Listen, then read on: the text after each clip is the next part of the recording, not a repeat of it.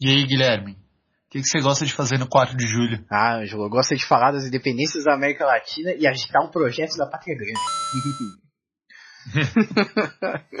Nossa, muito revolucionário, né? Ucrania Cast, o podcast de seu tempo. Pense no Haiti, reze pelo. Haiti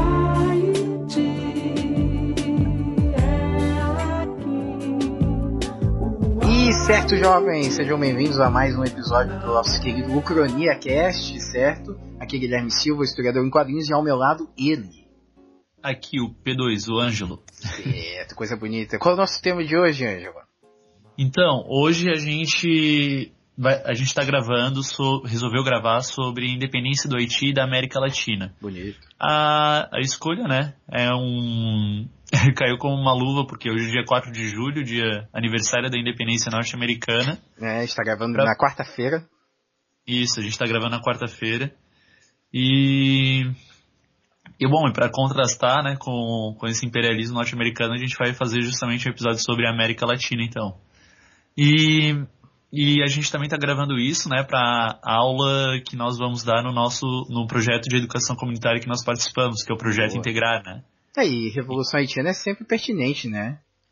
Tá, é, tá, tá em todos os currículos escolares aí, é, então se você quer Isso. estudar vestibular, é uma boa. Tava, é, tava entre aspas, né, recente, né, essa a inserção desse conteúdo no, no currículo, Ah, né, que por muito tempo foi uma foi um movimento político renegado. Ah, boa, boa lembrança. É, mas também é, é porque a Revolução Haitiana, além de estar, mesmo que seja recente, além de estar no currículo agora, ela levanta muitos debates interessantes, né? Não só sobre, sobre a- o processo, né? A cadeia de processos aí que desencadeou as independências da América Espanhola, mas também fala sobre luta de classes, etnia, fala bastante sobre é, revolução, né? O nome já diz, né? Uhum. Então é, é muito legal da gente trabalhar aqui, né? E iniciar esse debate, né? E trabalhar em sala de aula, imagina, né? Sobre Sim. liberdade. né, daí parafraseando aquele documentário lá, o Ilha das Flores, a palavra que todo mundo fala, mas ninguém sabe muito bem o que significa, né? Olha, que profundo. Revolução haitiana traz um outro significado aí para a palavra liberdade no, Real. no século XIX. Então, é, tem tudo isso aí que tu tá dizendo, né? E é bom lembrar também, né, Gui, que nós aqui no Brasil estamos recebendo o- muitos haitianos é, refugiados, Boa. certo? Que, que vêm é, é, refugiados da guerra, refugiado, refugiados de catástrofes naturais, né? Pelo qual o Haiti foi, Uhum. foi assolado pela pobreza, né? Então, pô, já que tá, tem, existe esse movimento também, é, é interessante que nós conheçamos a, a história desses caras aí. Pra evitar muito, muitos, é, muitos atos de xenofobia aí que infelizmente ocorreram e ocorrem até hoje, né? Por conta da Exatamente. presença desses, desses refugiados, né? É, conhecer um pouco Uhum. a história talvez seja o início de uma solução, né? Talvez não seja a solução completa, mas o início é uma boa, né? Eu lembro que meu colega, numa aula que eu dei sobre esse mesmo tema ano passado, ele tinha falado, né?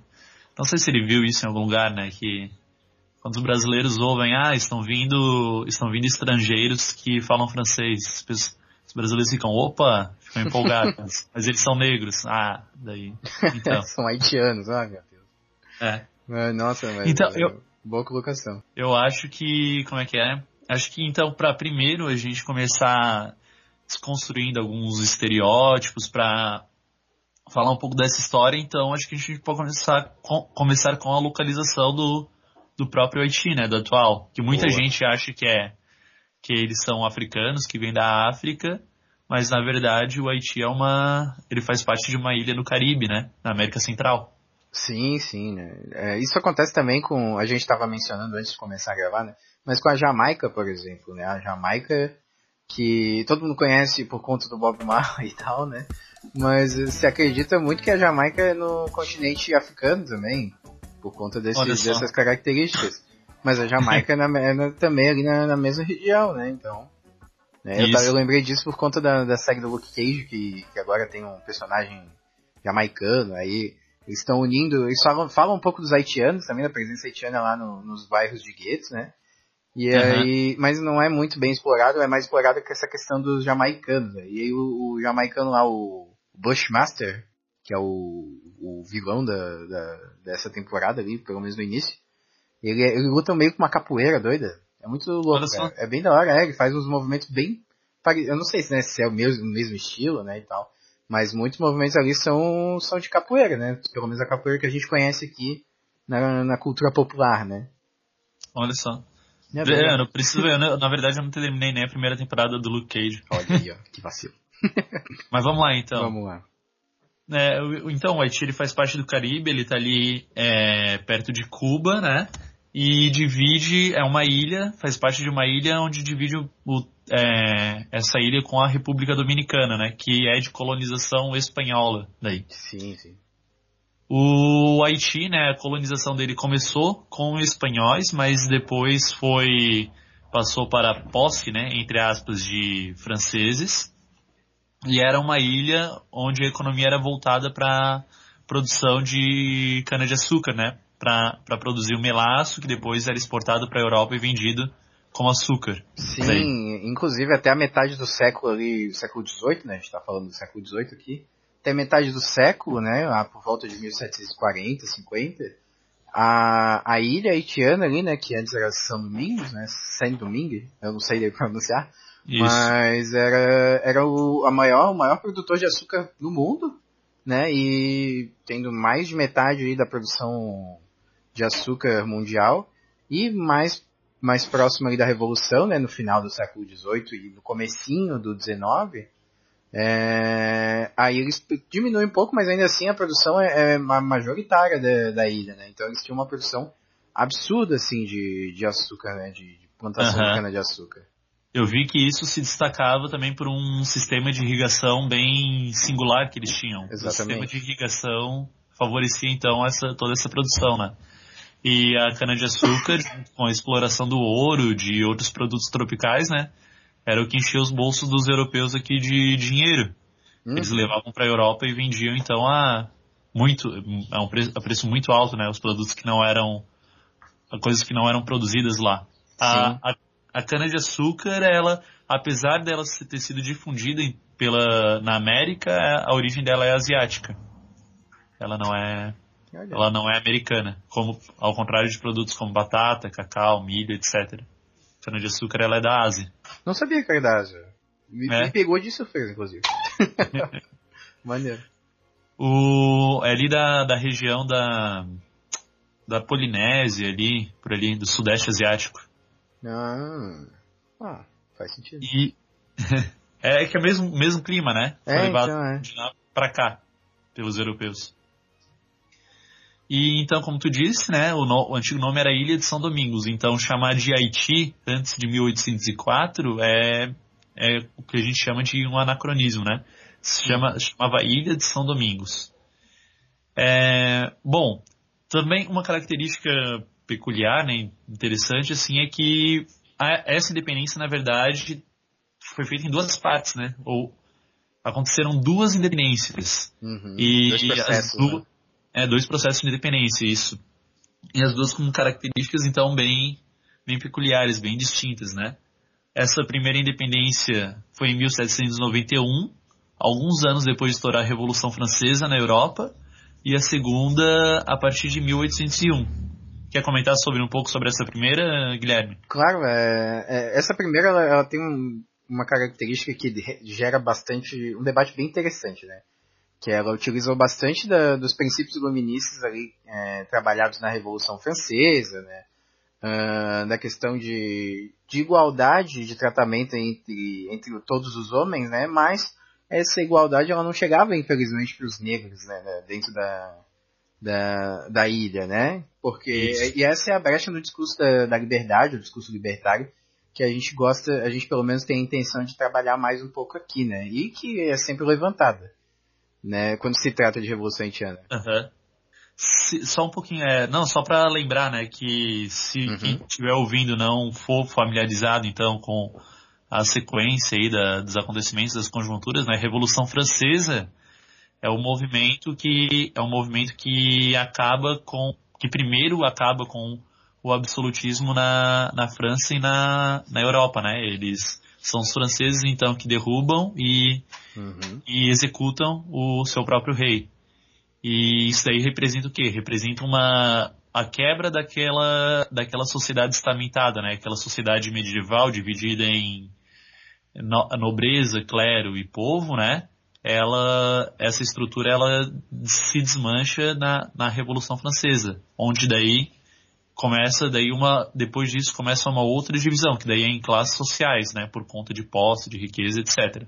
Mas antes a divisão era por nascimento. Sim, Então- né, com, com a declaração dos direitos do homem e do, e do cidadão, né, é, quebra bastante essa questão dos estamentos mesmo, como tu disse, né, que declarava então que os homens eram livres e iguais, né, de certa maneira, mas isso não se estendia os negros, né, por, pelo menos, né, para a população escravizada, né, né, e essa brecha que vai ser utilizada para justificar, né, e para legitimar, de certa maneira, o levante negro ali, né, dentro do, da ilha de São Domingos, né.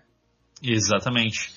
O... Foi bom, muito bom, né, tu ter lembrado da Declaração dos Direitos do Homem e do Cidadão. Porque o que acontece no em São Domingos, né, no Haiti, é meio confuso até falar, né, São Domingos. É, Mas enfim, o, o que acontece é uma apropriação do discurso de libertário, né, que estava Uhum. rolando na França. Como toda colônia que utilizava trabalho africano, né, tinha, já tinham revoltas de, de escravizados contra aquele sistema. Mas a diferença dessa primeira independência é que o, as suas lideranças, né, em especial o, o Toussaint de Louverture, ele vai se apropriar dos, dos discursos iluministas libertários que estavam rolando na França. Sim, e outra coisa que favoreceu bastante o Levante é o- a proporção da população haitiana, né? Que 80% era de, de negros escravizados, né? E Aham. 20%, ali, aproximadamente 400 mil pessoas, né? Se configura nesse, nessa porcentagem aí. E umas 50, 60 mil que eram brancas, né? A elite branca francesa, de, ou de crioulos, né? Que eram, crioulos aqui é, são brancos nascidos já na colônia, né? São descendentes de, de europeus. Isso. É Nascidos... na, na verdade, eu não, eu não sei te dizer se o termo crioulos ele funciona para essa colonização francesa, né? Para espanhola se funciona. Ah, sim, para espanhol. Sim, eu, eu vi utilizando, eu também já não, não sei dizer, né, se, se é muito lá correto utilizar. Mas dá para colocar então que são é uma elite de descendência europeia, Elite branca, né? isso, branca, Isso. e outra parcela dessa, dessa porcentagem de mestiços, né, ou negros já libertos, né, mas que não tinham influência que essa outra elite mencionada tinha, né, como em Exato. qualquer outro contexto envolvendo essas é, pessoas escravizadas aqui, na, principalmente nas colônias. Né? É exatamente isso. O, e o que chama justamente a característica, né, é a apropriação, então, do, desse, é, dos discursos da Revolução Francesa, né? É, o primeiro, que nem tu tinha mencionado lá, do, a Declaração do Direito, dos Direitos do Homem e do Cidadão, né? Justamente o primeiro artigo dos direitos do homem e do cidadão é o homem é, é livre, o homem nasce livre e igual em direitos. Ou seja, o, as lideranças haitianas, né, o Toussaint de Louverture, Uhum. ele vai pegar esse discurso e vai ver, ah, o homem nasce livre em direitos, bom, eu sou um homem, então, portanto eu nasço livre, né? Ele é um, Sim. ele é uma liderança que ele começou como ele trabalhava, ele tinha uma posição um pouco privilegiada em relação aos outros, aos outros negros. Ele trabalhava, se não me engano, como capataz ou como cocheiro em São Domingos, né? E ele teve acesso então a obras literárias. Ele sabia ler, né? Ele, Uhum. ele teve acesso a livros e daí é que vem a, a parte intelectual dele. E. Ah, não, me, me perdi. eu falar uma coisa e esqueci. Mas Aliás, continua, continua. po- posso só falar, complementar mais um Claro. negócio? O... Ah, esqueci agora o que que eu ia complementar. É mesmo. edição, A edição. edição vai fazer milagre aqui. Edição que nem a coisa do Timber lá. Tá, vamos continuar. Já sei de onde eu posso continuar em Vai. relação a isso. É, então o que, que aconteceu, né? O, tendo esses acontecimentos então na, na França, ele vai, ele vai é, se assumir como uma liderança entre, entre negros revoltados, satisfeitos com aquela situação, né, e vai começar a liderar eles. Hum. Uma das características que permitiu o sucesso também dessa revolução foi a ampla adesão da população escravizada. Muitos, é, muitos aceitaram então é, promover essa, promover essa insurreição, essa, essa revolução. Mas também cabe lembrar, né, que houve muito daí a estratégia de dos fazendeiros e dos franceses Hum, é, que persuadiam seus é, é horrível dizer né seus escravos mas enfim os Pessoas em seu poder ali, né? pessoas em seu poder isso persuadir pessoas em seu poder em troca de recompensas caso não aderissem a essa revolução e caso ajudassem a combater ela né A velha tática de usar o, o oprimido aí pra fazer a manutenção do sistema opressor, né? Exa- exatamente isso. Esse é um debate que dá pra gente estender e até não poder mais, que hoje a gente... O pessoal, pessoal da esquerda às vezes, né, é, fala assim, ah, pobre de direita, pobre liberal e tal, né, e, mas eles não, não, eles não desenvolvem muito o debate, vai muito naquele, naquela lacração, mas tem, tem que tomar Aham. cuidado, mas é, justamente é um, é um gancho bom pra gente debater, né, o como, principalmente pra ter consciência de classe, né, é, Exato. Pra, pra você não ser. Pra você não ser alguém que tá ajudando a manter um sistema que não te favorece, muito pelo contrário, né? Pois é, é, o- eu me canso assim de ver de pessoas que são funcionários, são empregados de outras pessoas e defendendo então, tipo, coisas como reforma trabalhista, É, Ou indo contra as greves de, de outros colegas proletariados, sabe? indo Porra, contra as greves, né, dizendo greve E contra a greve é o maior reflexo da, de que o sistema ele tá te usando muito bem, sabe? Pra, pra se manter, velho. O sistema não, né? As pessoas que estão inseridas no sistema. Às vezes fala do sistema como se o sistema fosse um organismo vivo que É, su- tem, que tem interesse próprio. As pessoas têm interesse, né? O sistema, ele tá ali sim, no as meio. pessoas- As pessoas estão em locais diferentes, né, nessa, na, na posição social. Nossa, estão em locais diferentes, elas têm interesses diferentes. mas esse é um E- debate bem bacana. Esse é um debate bem que, que gera bastante gera bastante coisa, né? E co- como a gente estava falando, era uma era uma das táticas desses desses fazendeiros. Uma coisa que na verdade a gente vê amplamente difundido pela história, né? Uhum. No, se eu não me engano, no, no filme lá no Django Livre, o Samuel Jackson, ele faz também o papel de um, escra, de um escravizado, né? Que, que era capataz dos outros escravizados, que ajudava a controlar eles. É aquela forma de controle, né? Que se dá, se dá um pouco de privilégio para uns pra eles virarem teus, teus capangas ali, teus funcionários. O pessoal acha que com um pouquinho de poder, um pouquinho de autoridade já, já se sente bem, já se sente poderoso, né? Isso é uma arma bem, bem forte. Não, outra coisa, é, outro exemplo, né, que, que dá para funcionar, é, por exemplo, quando o que fun- funcionaria como essa tática aí dos fazendeiros na Revolução Haitiana, é o que alguns patrões fazem hoje, pegando um funcionário e elegendo como gerente, botando gerente. O qual, qual a função daquele cara? Nada mais é do que seus olhos e ouvidos, então, do patrão, lá do, do, do empresário. Ele pega alguém daquele meio, ele tira ali então alguém que já conhece aquelas pessoas que como funciona, por exemplo, as estratégias, as ações dos oprimidos para né, para facilitar a vida deles, para o trabalho, pega um deles ali, dá um de poder, dá um pouco de autoridade, né? E tem aquela pessoa fiel a você. Essa é um tem o mesmo tem o mesmo princípio essa estratégia, né? Que é você empodera alguém, dá um pouquinho alguém que precisa, que está que tá, que tá precisando de, de algum benefício, empodera um pouquinho ali, dá um pouquinho de remuneração e pronto, tu tem uma pessoa fiel a ti. Uhum. Isso é, é um negócio que eu, que, eu, que eu já vivi, que eu vejo que as pessoas vivem. No, no telemarketing, cara, isso aí é bem evidente, né? A gente tava falando antes, né, sobre, sobre situações assim, né, né, em paralelo a essa, a essa colocação, que o telemarketing ele é muito evidente, assim, essa, essa separação, assim, hoje. o supervisor geralmente tem contato lá com, com, os, com, as pessoas que ligam, né? Que são os trabalhadores ali, que estão toda a vida estressados, né? Porque não tem como não estar tá estressado no, no telemarketing. Uhum. E aí ele segura toda a bomba, porque se deixasse o chefe mesmo pra, pra aturar todas as reclamações, ele ia ficar maluco. E aí ele já faz uhum. esse, essa separação louca, assim, já. E é cheio né? de subdivisões, assim, o telemarketing, né? Tem um um gerente, que ele coordena o, o supervisor, o supervisor coordena os, as pessoas que ligam. E aí cada um assim vai segurando a bomba um do outro. Os supervisores também eles pois devem é. reclamar de muita é. coisa lá pro, pros coordenadores, ó. Essas coisas de atendimento, né? Muito estresse. Nossa, e ainda mais empresa grande, assim, é, deve ter uma hierarquia absurda, assim, né? Uhum. Pra, de, de pepino, assim. Nossa, total. Pepino.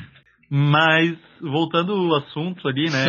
é, como a gente disse, o, a Revolução Haitiana ela eh, teve preso de duas independências, né, na verdade. Uhum. Então a primeira com o Toussaint Louverture lá, que pegou, se apropriou do discurso dos franceses da Revolução Francesa de liberdade e virou então ali um líder lá naquela, lá naquela revolta. E de, só que daí o que aconteceu? Em 1799, o Napoleão Bonaparte, né, ele chega ao poder através do 18 de Brumário, na França e ele tem o objetivo de tornar a França uma potência. Para tornar a França na potência, né, ele assume essa posição imperialista, ele invade outros lugares e tenta recolonizar o Haiti. Nessa investida, ele acaba é, pegando, fazendo, é, aprisionando o de Louverture, leva, ele para a França, aprisionado, trata ele mal, né, é torturado, o cara passa fome e morre de doença, então num calabouço. E daí se vai, né? O primeiro líder, então, haitiano. Ainda era, ainda era São Domingos, o lugar, Ilha São uhum. Domingos. Mas é, mas a gente fala Haiti porque, enfim, fica na cabeça é, mais sim, fácil. a gente tem que tomar cuidado para não ser anacrônico, mas é que a gente conhece como Haiti, né? É difícil. é, é difícil. É difícil ser anacrônico, mas vale, tem que fazer o esforço, né? Boa.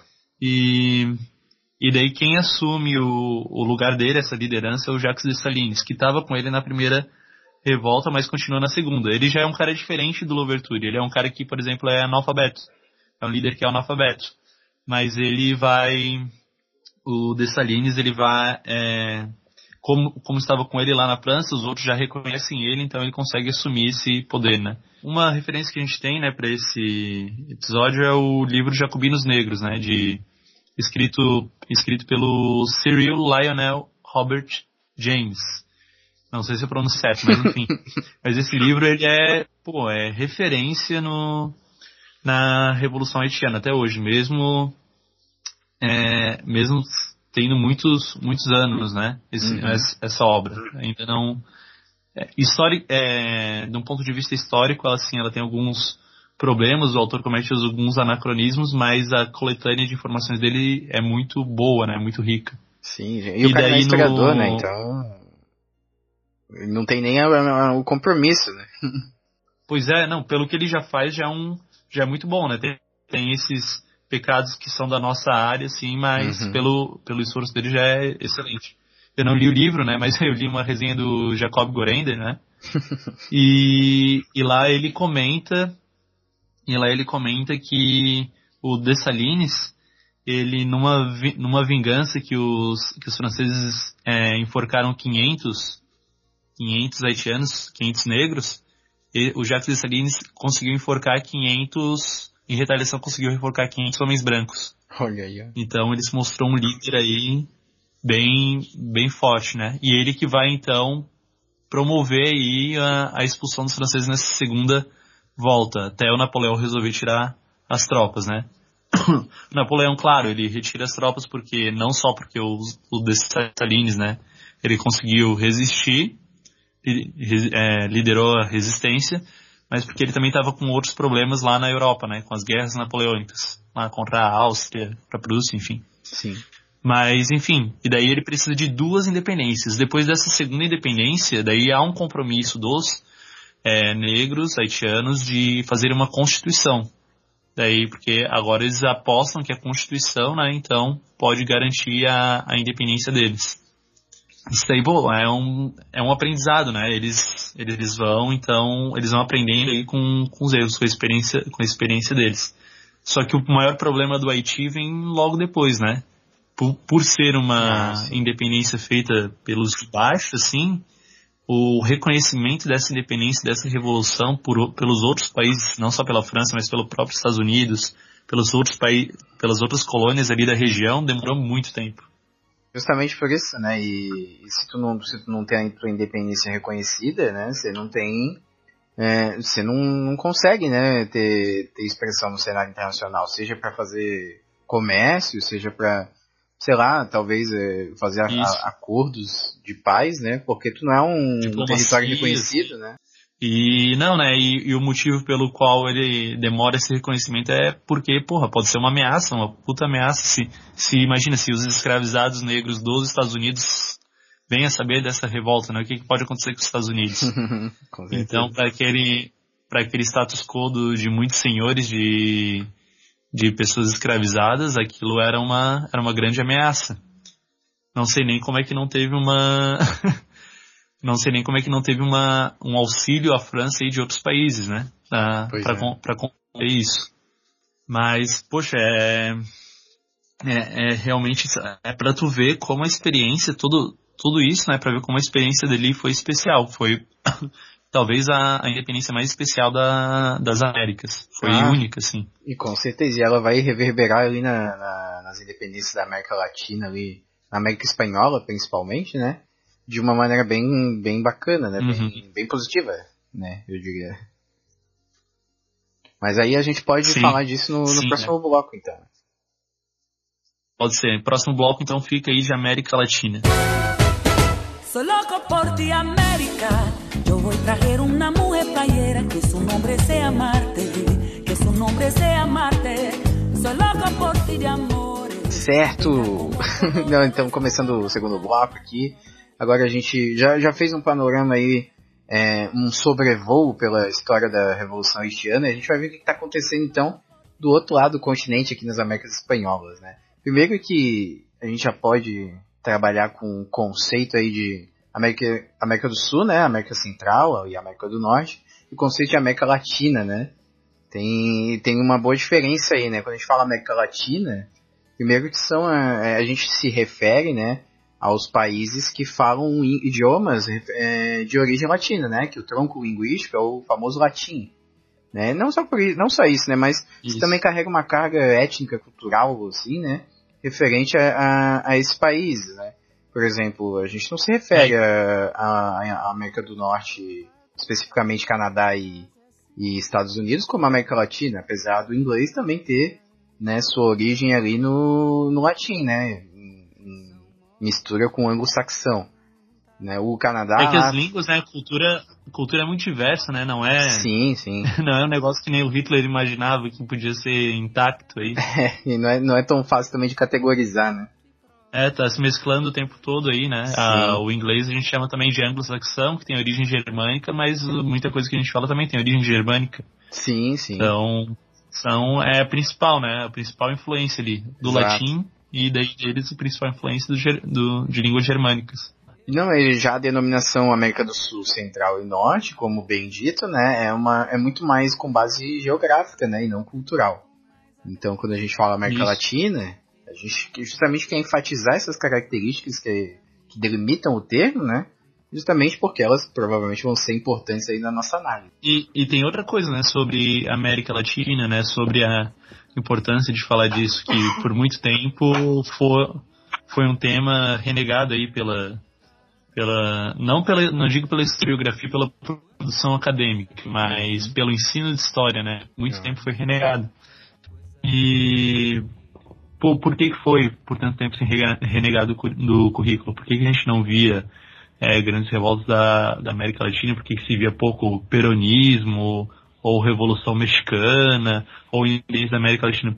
Por que se via pouco isso? Um misto de imperialismo, né, também, de, da, de nas- das nações europeias quererem que, a, que nós conheçamos a, a história deles e pouco daí do, da nossa tradição que é herdada deles e que gerou esse sentimento vira-lata aí de, de achar que os outros estão são melhores, né? Eles estão na frente da história do que a gente e a gente então deve estudar a história do, dos, que, dos, do que estão, dos que estão vencendo, dos que estão mais evoluídos, entre mil aspas, né? E, e é importante então reforçar essa história que ela sempre foi esquecida, né? A gente tem uma a, a gente pode comparar o estudo de história e o ensino de história com aquela ideia do iceberg, né? Que uma ponta tá, tá na superfície. A história é uma coisa que se reinventa, né? Mas os conteúdos de história, uma ponta tá na superfície e tem uma outra ponta submersa, que são as histórias esquecidas. E, e por isso que é importante a gente também falar de América Latina e das independências da América Latina. Boa. E falando então das independências da América Latina, é, a gente já comentou, né, dessa diferenciação cultural, né? Isso porque porque foram regiões colonizadas então por, por países de, com um pouco linguístico de, da língua latina. Que daí, principalmente na América, foi, foi a Espanha, né? A Espanha colonizou a maior parte da América, a parte espanhola, né? E era uma parte que, na, do, desde o século XVI, ela pegava até a maior parte dos Estados Unidos, né? As três colônias norte-americanas eram só ali no, ali no litoral do Oceano Atlântico. Uhum. O, a Espanha então pegava ali de região quase do Canadá, então até o extremo sul do até o extremo sul do continente lá, até o extremo sul do Chile da Argentina. Aquilo de lá era para os europeus era domínio domínio espanhol. É, eu sempre comento com os meus alunos que que pô, você pega ali o filme, né, norte-americanos, você vê cidades como Los Angeles, Las Vegas, Nevada, vários nomes espanhóis, né? Vários nomes espanhóis, por quê? Porque aquelas partes, então, elas foram, eram antes partes do México, é, partes do, de colonização espanhola, né? O Zorro, o Zorro é um herói que luta na Califórnia, né? Pelo menos lá no filme dele.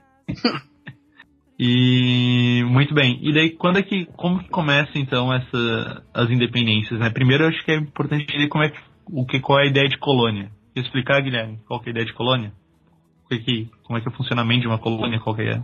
Colônia, a gente pode definir primeiramente, né, como um território, né, que ele não, ele, em tese não tem nenhum dono, né, ou pelo menos não tem um dono do mundo civilizado europeu, o velho mundo, né? Cristão. Né, cristão, ocidental e tal. E, e essa terra esse, e o povo, por consequência o povo que, que vive lá, precisa receber a, a, a boa e, e velha violência civilizadora, certo? né? Ou seja, um território fora uma, de uma metrópole, ou seja, de uma, de uma, uma sede, né? uma cidade principal, uma região, um país principal, que serve principalmente para se ter os, os, as riquezas né, naturais, principalmente é, extraídas, né? E para enriquecer, por consequência, essa, essa metrópole, né? Esse país, por exemplo, o, o Brasil aqui por muito tempo foi, metró foi colônia de Portugal, né? Portugal, no caso, era metrópole. E aí, no caso, as colônias espanholas, né, foram aqui a, praticamente toda a região da América do Sul e Central e pedaço da do Norte, é, menos o Brasil e algumas, alguns outros paizinhos ali. Haiti, por exemplo, a Guiana Francesa, entre outros que eu não sei nem citar agora, mas... É, a maioria... É, então, a maioria do território americano nos três, as três Américas, né, foi colônia de da Espanha, né? Então, por isso que o continente hoje é, a língua espanhola é majoritária, né? E, isso. bom, tendo isso em vista, né, é, as, a, as ideias de, de, liberdade, né, de, ou seja, de independência, de emancipação dessa metrópole, a maioria girava em torno, né, de, de abolir a, as, as vantagens, né, que eram exclusivas dos europeus, né? Muitos, muitas pessoas nascidas aqui, embora brancas, não tinham, não usufruíam de todas as vantagens, principalmente econômicas, né? É, que usufruíam, Isso. por exemplo, o, o, a galera que já era europeia de, nação, de nascença, né? Que já vinha di direto do território europeu. É, essa divisão que a gente, essa divisão que a gente chama, né? Pra, durante esse período medieval e moderno, né? a, o local de nascimento da pessoa é, é, é, muito importante, é muito definidor. Até hoje é, né? Tem o preconceito, Nossa. então, de, o, do local onde você nasce. Mas naquela época era muito definidor para a cidadania. também quem é, o europeu que ele é, que ele ia ser uma autoridade nas colônias, né? Ele era nomeado uma autoridade, não era qualquer europeu, por exemplo, não, não era um espanhol pobre, né? Era, sei lá, era um burguês, alguém que tinha um destaque, ou até um pequeno nobre uhum. lá na Espanha, que vinha aqui para a colônia fazer parte então da administração colonial, é, fazer parte dos cabidos nas prefeituras, nas vilas, enfim. Esses europeus eles eram conhecidos como chapetones, chapetones, não sei como é se pronuncia. E os desses aqui, ou seja, pessoas brancas, mas nascidas na América, eram os crioulos. Crioulo pra gente é um termo pejorativo, né?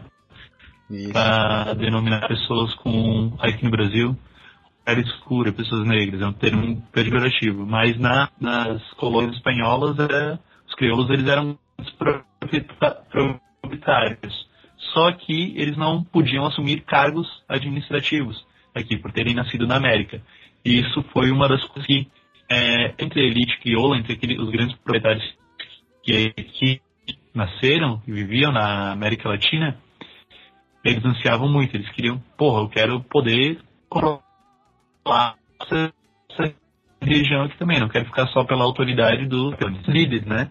Uhum. Então eles vão se destacar por, por começar por tentar catalisar esse movimento de independência. O, que são principalmente o Simão Bolívar, que nasceu em Caracas, né? Ele vai fazer a independência da Venezuela, vai participar da independência do Peru, da Bolívia, da Colômbia, enfim, de várias nações. E o San Martín, José de San Martín, que vai participar da independência então da Argentina, do Chile e do Peru. E em Cuba, o José Martí. É, são os três principais nomes, então, dos Libertadores da América. Que não é à toa o nome do campeonato de futebol lá, Libertadores da América, é menor desses caras. Ah, sim, eu, eu vou procurar, inclusive, a gente mencionou isso antes, mas não tinha como colocar, mas eu vou procurar. Aqui, aqui, aqui tem um, um vídeo de promoção do, do, campeonato de Libertadores da América que tinha os Libertadores da América, né, o, esses ícones aí, né, essas pessoas, uhum. e eles jogavam futebol e tal, era, era, um, é meio caricato, eu acho. Eu vou procurar para colocar na descrição, mas o que eu ia dizer é, é que o, é, a gente consegue perceber muito bem a, a motivação da, da, das revoltas aqui na América Latina, né, e revol a revolta que ocorreu no Haiti, né, os dois momentos da revolta. Porque aqui é muito mais envolvendo uma, uma, questão mais econômica, né, de liberdade econômica, financeira e tal, e um pouquinho de status social, né, mas lá na, no uhum. Haiti a questão é muito mais de libertação individual, individual barra coletiva, né, mas de liberdades do Isso. indivíduo, né? E essa diferença é crucial para a gente entender o que, que motivou a, as libertações aqui, o que, que motivou uh, o que, que motivou as, a libertação lá no Haiti, né? E vai entender depois aí como é que esse, o que impacto vai ter a, as motivações especificamente haitianas aqui nas motivações americanas, né? Da América Espanhola. Uhum. E é, esse é um contraste bem bacana para a gente entender aqui na história. Uhum. É, o que a gente chama do Haiti foi então a, a revolução ali, a história feita pelos de baixo, né? Pelos oprimidos. Um, uma percepção marxista, né? Ah, sim. É. História e já aqui no já aqui no na América Latina, então, quem fez foram esses crioulos que faziam parte então da elite, uma revolução feita pelos de cima. Uhum. Mas que no caso das colônias espanholas, né, eles recrutaram muito da, da população pobre, recrutaram indígenas, recrutaram colonos para participar disso. Eles, a, as independências espanholas elas tiveram batalhas, né? Bastante batalhas. Aqui no Brasil a gente teve é, um ou outro confronto com, com alguns portugueses, com navios enviados de Portugal, e a maior parte do confronto foi Dom Pedro I, que era um português, fazendo independência, é, tentando com, conseguir manter o território unido. Foi, foi só isso. A nossa história a nossa independência. Por isso, por isso que o brasileiro encarece tanto de heróis, né? Nossa história foi muito, muito pouca marcada por heróis, assim. Heróis não, mas figuras emblemáticas que meteram a mão na raça mesmo, né? O sentimento nacional, ele não surge naquele período, ele é construído depois. Uhum. E daí é complicado. e Mas, então, daí o, começando pelo Bolívar, falar lá um pouco do Bolívar. O, o Bolívar ele é tão importante, ele é conhecido como El Libertador, hum. é, justamente por estar à frente da, da independência de vários países. O nome do país Bolívia, né, tem esse nome então por causa dele, do Simão Bolívar. E o Bolívar ele foi um cara que é, ele foi, ele se formou basicamente na Europa, né? Ele conheceu os iluministas quando ele foi estudar na Europa. É o que acontecia com muitos crioulos aqui.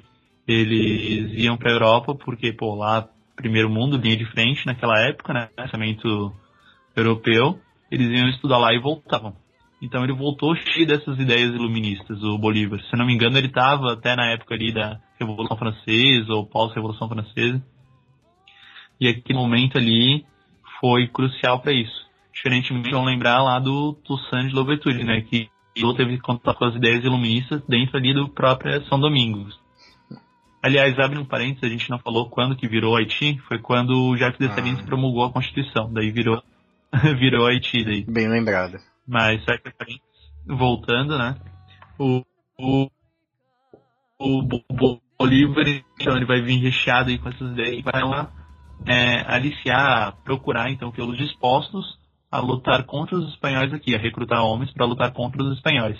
E aí sucessivamente ele vai tendo sucesso, né? E sucessivamente vai tendo sucesso. Pô, excelente frase. e daí o. E daí, e daí vão fazendo revoluções expulsando os espanhóis. Mas o que destaca o Bolívar é que ele tinha um ideal, né? O ideal dele de pátria grande. Ah, sim. Quer falar um pouco sobre isso, né? Não, então, a, a pátria grande nada mais é do que é, a ideia do Bolívar era unificar todos, todos os países da América, né, com exceção do Brasil e do Haiti, inclusive, por conta do, do idioma, né, que não falavam o idioma espanhol, mas unir todos os países por conta do, do seu idioma, já mencionado, da sua cultura, da religião, né, e de diversas outras características que, né, de alguma maneira uniam essas pessoas, né, essas, essas populações. E aí, nisso, né, criar um grande governo, uma grande república só, né, com esse, com esse pessoal, né, para que ele pudesse fazer frente, né, a, aos grandes países europeus, aos Estados Unidos, né, e pudesse se fortificar ali, Isso. fazendo aí um pan-americanismo mais feito por quem tá, tá uh, diretamente interessado, né.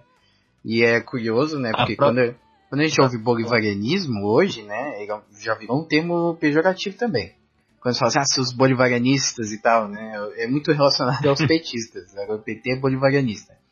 Só que vem dessa ideia originalmente, né? Que, que é. Que não, eu não sei o que, que, o pessoal vê de ruim, né? Eu acho bem interessante. Saiu agora uma notícia, né? De que acho que já tinha saído alguma coisa parecida antes, né? De que o Trump estava considerando invadir a Venezuela aí do governo Maduro, né?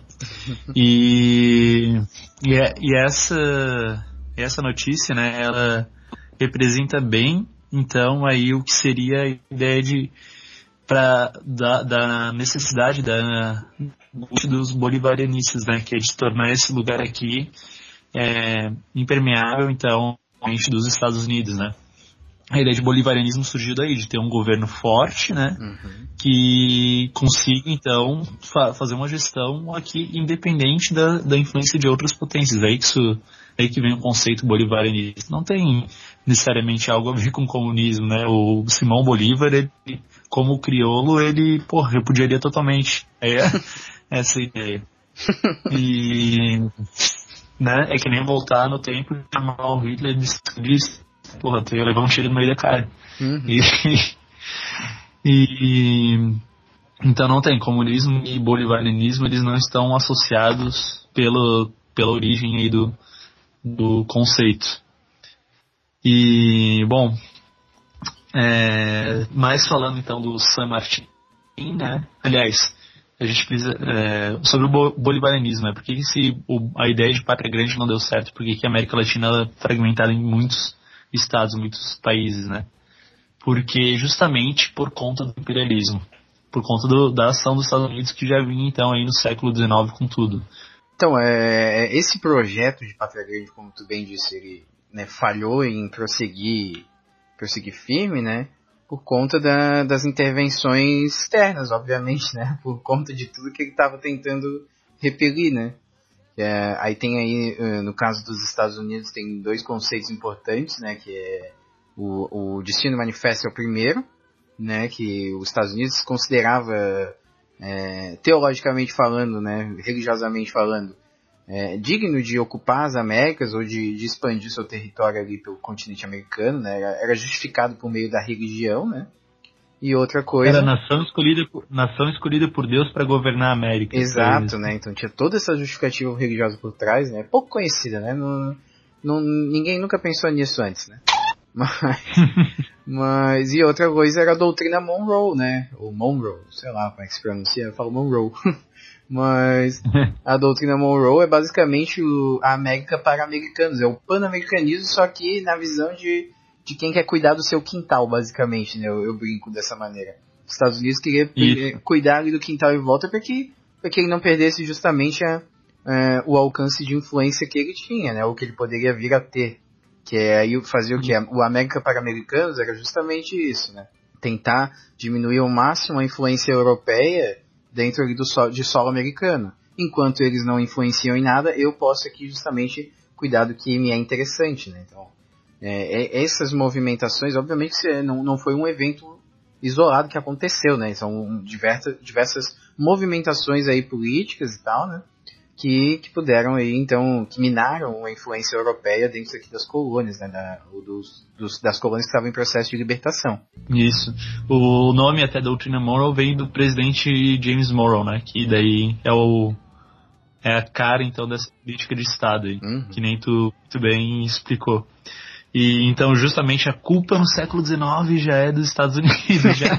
então o 4 de julho aí, né? Por isso, por isso que a gente já começou brincando com 4 de julho, né? Que já é já pra, pra deixar bem claro que a gente vai malhar o pau nos Estados Unidos, que curiosamente eles não. Eles dão muita brecha para isso. Mas é, antes de seguir pro São Martin, é, eu vou deixar na descrição, eu vou tentar achar, né? Mas é, acredito que não seja difícil, vou tentar achar a carta de Jamaica que é um documento, uma fonte primária aí, né? Que o Bolívar ele explica toda a intenção dele é, com a pátria grande, né? Vou tentar achar em português, mas senão vou colocar em espanhol mesmo, né? E aí ele coloca toda essa ideia em escrito, né? É, talvez, o, o, se eu não me engano, foi no Congresso do Panamá que ele produziu. Ele que, ele, ele, defende o Bolívar, ele vai defender a ideia de pátria grande no Congresso do Panamá, é, mas é justamente ele... lá que os Estados Unidos boicota ele. Exato, né? né, então. Mas aí, aí então eu vou deixar esse documento histórico aí, essa fonte primária, para vocês darem uma olhada. Até um dia, quem sabe, né, a gente fazer que, os nossos episódios de leitura aí, leitura de fonte histórica, a gente pegar essa, essa carta de Jamaica aí e dar uma, uma desmembrada nela, pegar todas as nuances, né, trabalhar com contexto histórico uhum. mais, mais preciso ali, né? Mas enquanto isso não isso. acontece, eu deixo aqui no, no, no post. Isso. E, bom, e daí o, não deu por causa dessa intervenção do Bolívar, né? É, o Bolívar ele também vai perder alguns alguma, alguns apoios aí de, da elite crioula da América Latina, porque é, quando ele passa a defender a ideia então de abolição da escravidão, quando ele pede ajuda ao presidente haitiano Alejandro Petion, esse, né, esse presidente haitiano ele diz que ajuda se eles abolirem a escravidão, que daí era é, isso era importante pro pro Haiti, né? Eles nasceram daí. Né? O país surgiu dessa surgiu dessa ideia de, de abolição de libertação do trabalho escravo e daí quando quando o, o Bolívar inclui essa pauta ele vai perder então apoio aí. Ah, os outros países, é, então esses países dessa América Latina que não ficou unificada, a economia deles vai continuar uma economia agroexportadora por muito tempo. Por muito tempo eles vão ter dificuldade em, em se industrializar. Nos Estados Unidos, com certeza, ele vai ser bem influente. Estados Unidos e Inglaterra eles vão ser bem influentes, então, para evitar essa industrialização do, da América Latina. Já o San Martín, né, que ele é um libertador, então, mais é, envolvido aqui com independências da América do Sul, aliás, no sul da América do Sul, o San Martín ele, diferencia do Bolívar porque no começo ele vai defender uma ideia de monarquia. Para ele acha que ele acha que a ideia que o governo ideal é, é se fosse uma monarquia. Ainda mais uma monarquia se fosse governada por é, por europeus, mas monarquias, mas como nações independentes aqui na América. Ele era uma ideia mais conservadora de, de independência, mas depois ele vai se aliar ao Bolívar então nessa luta. Os dois vão estar envolvidos então ali com a independência do Peru. E por último, o José Martí. O José Martí ele já se destaca dos dois, por quê? Porque no, se for ver a, a independência cubana, a independência em relação à Espanha, que foi uma independência tardia, ela já é retratada com fotos já, já tem fotos então dos navios, já tem foto do José Martí, enquanto do Bolívar e do San Martín só tem pinturas, né, retratos. Uhum. E o José Martí ele se destaca por quê? Porque ele, ao contrário desses dois que são elitistas, o José Martí, eu lembro muito ainda do professor Rampinelli, Valdir Rampinelli falando isso. Saudoso. San Martín era o cara do era o cara do, do povo, né, que queria um governo aí com ampla participação das camadas populares e tal. José Martí, então, ele se destaca por isso. Mas a gente teve outros libertadores no Uruguai, José Artigas. Eu vi que é, até alguns consideram Dom Pedro um libertador, mas enfim. eu acho que, se eu não me engano, na, na, promo, na, na propaganda lá do, do Campeonato da Libertadores da América que eu mencionei, eu acho que o Dom Pedro também tava, viu? Chutando a bolinha lá. É. Só que depois a gente explica por que isso é complicado. Ele, é, então, né? É porque assim, o campeonato também era transmitido no Brasil, né? Então não, não vai deixar né, uma figura histórica brasileira de fora, né? Tem, e geralmente o campeonato da Libertadores é. da América é patrocinado por uma grande empresa que leva o nome. Teve, sei lá, teve a época da Toyota, hoje é a Bridges, Bridgestone. É uma empresa lá de, de pneus. É, aí ela uhum. sempre é a Copa Santander também, já teve o Santander já ele já, já patrocinou, aí vira Copa Santander Libertadores América. Copa Toyota Libertadores América, sabe? Aí, então uhum. muitas vezes essas marcas, essas marcas também não vão dar mole, né? Tem que ser tudo bem marketeado aí, né? Ah, sim, tem que ter representatividade pra ele. Mas...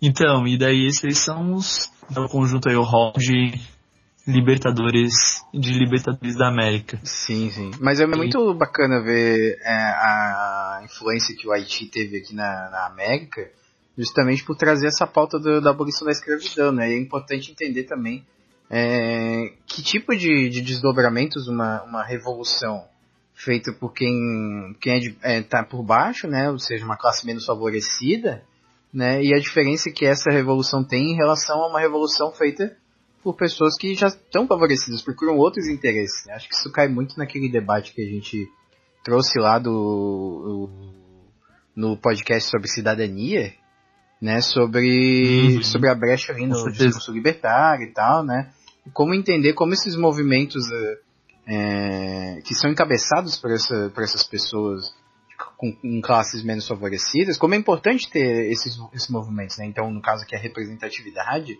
ela é importante justamente para trazer outras visões, né, para as necessidades, assim, né. Isso é bem interessante.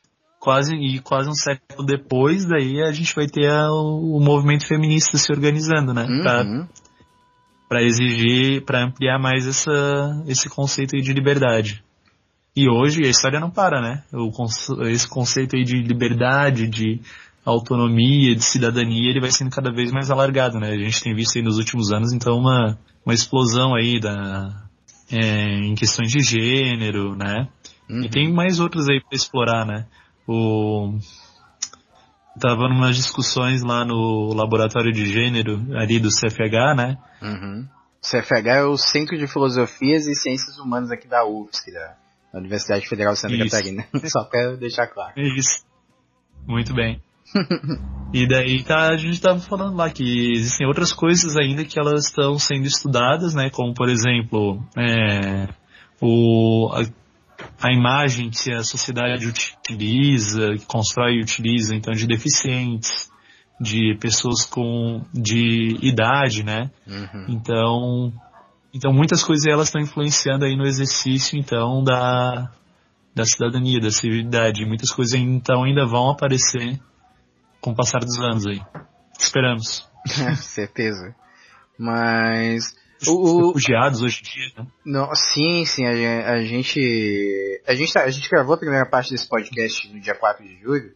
E aí hoje a gente teve que esperar, infelizmente, por problemas técnicos. E aí hoje na quinta-feira, dia 5, a gente tá gravando essa segunda parte. E aí eu... foi engraçado, né? Que quando a gente deu a aula lá no Integrar, a gente, a gente hoje teve a oportunidade de ver os dois, os dois momentos, né? Antes dar aula, a gente conversou, gravou um pedaço, e depois da aula a gente retornou a conversar, né? E essa questão dos refugiados aí, em uma das turmas, levantou vários debates importantes, assim, sobre xenofobia, sobre, sobre o fato de você estereotipar, né, pessoas que vêm, vêm de fora, né? O caso do haitiano.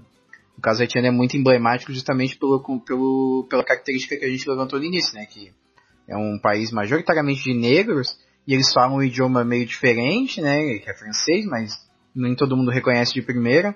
E aí as pessoas deduzem que eles são africanos, né? E chegam aqui, né, sofrem preconceito é, de origem xenofóbica, né, e racista, querendo ou não, porque são associados uhum. à imagem africana. E aí eles têm uma cultura bem diferente da africana, provavelmente, né? Ou pelo menos é, com uma miscigenação entre é, proveniente do período colonial, sabe? Que não é inteiramente uhum. africana, já é uma outra coisa nova, juntando várias outras culturas, sabe?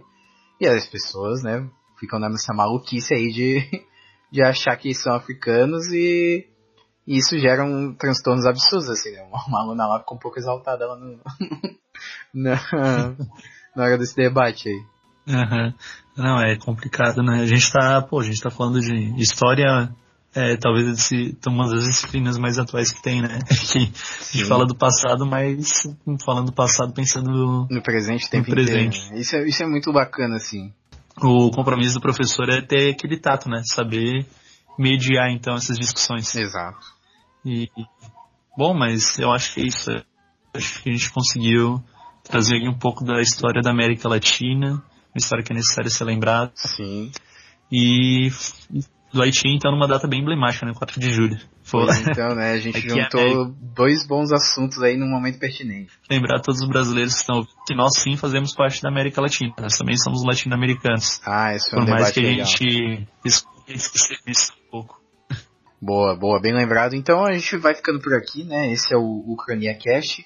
Agora, se você quer apoiar o nosso podcast para que a gente sempre continue com a oportunidade de gravar, vai lá no nosso site, ucraniacast.com.br. Todos os links de redes sociais estão lá, Facebook, Twitter, é, Google Plus, Instagram. A gente está postando coisas no Instagram agora com bastante frequência. É, assina o feed do podcast para você receber as notificações quando tiver episódio novo. E aí a gente tem o Apoia-se, né? O Apoia-se é a nossa é a nossa é a nossa plataforma aí para arrecadar fundos para que esse podcast seja possível. Então se você tiver a oportunidade aí de de apoiar a gente por mês, mensalmente, né? A partir de dois reais você já consegue. Então, já vai ser uma ótima ajuda pra gente. E quem não puder ajudar no apoio, faz o que pelo nosso link da Amazon? É, pô, se você for comprar na Amazon, compra pelo nosso link, porque daí a gente meio que ganha uma comissãozinha lá, Exato. e isso ajuda também a, a gente a manter o podcast, a manter uma regularidade de postagem, de gravações. Boa. Ajuda o nosso trabalho, né? É só, cara, vai comprar na Amazon, coisa que muita gente faz, compra só através do nosso link que já está ajudando a gente. Pode comprar qualquer coisa. A gente sempre indica livro, a gente já indicou hoje o livro dos Jacobinos Negros, eu indico quadrinho o tempo inteiro lá no meu outro podcast se você comprar um, um, livro do Leandro Narrock ou do ou do como é que é daquele metaleiro desgraçado lá, como é que é? Ah, o Nando Moura. Nando Moura.